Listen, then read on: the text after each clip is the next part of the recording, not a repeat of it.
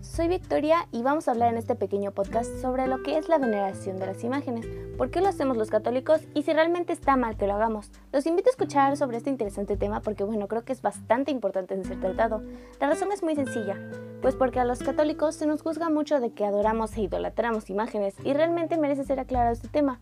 Resulta que tanto nuestros hermanos protestantes como los ateos, judíos y otras personas de otras religiones nos critican a nosotros demasiado por decir que adoramos las imágenes, cuando en realidad no es así.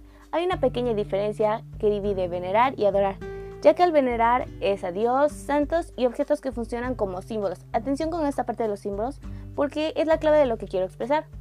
Por otro lado, decimos que adorar es rendir culto a Dios, rendir tributo y homenaje a Dios. No sé si se haya notado bien la diferencia entre ambas definiciones, pero para algo más sencillo, adoramos solamente a Dios, únicamente a Dios, mientras que venerar pues puede ser tanto a Dios como a los santos y las imágenes. Ahora, enfocándonos en lo que son las imágenes, es que, bueno, a ellas las veneramos por ser un símbolo, algo que representa. Por lo tanto, a lo que adoramos no son las imágenes, sino que veneramos lo que representa o significan para nosotros. En este caso, es Dios. Bueno, tal vez sea un poco confuso explicar esto, pero pondré un ejemplo más sencillo de lo que se refiere esto. Digamos que vamos a hacer un dibujo de, no sé, un libro. El dibujo que haremos será una representación, pero nunca llegará a ser ese libro.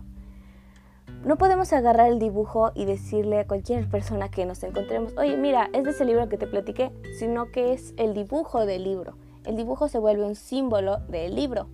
Otro ejemplo es que la mayoría de las personas tenemos fotos en nuestras casas de algún familiar o ser querido o algún lugar que sea importante para nosotros. Y la foto no es realmente ese lugar o esa persona, sino que nos recuerda a aquella persona, se vuelve un símbolo.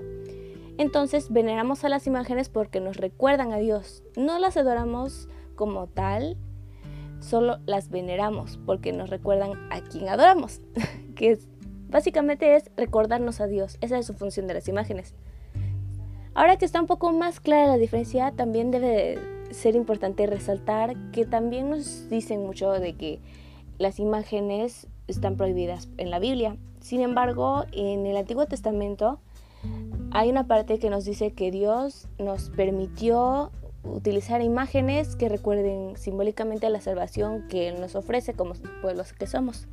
Bueno, en este caso Dios nos está dando a entender que podemos utilizarlas para que nos lleven al camino que él quiere, que es este pues ser parte de él y su iglesia.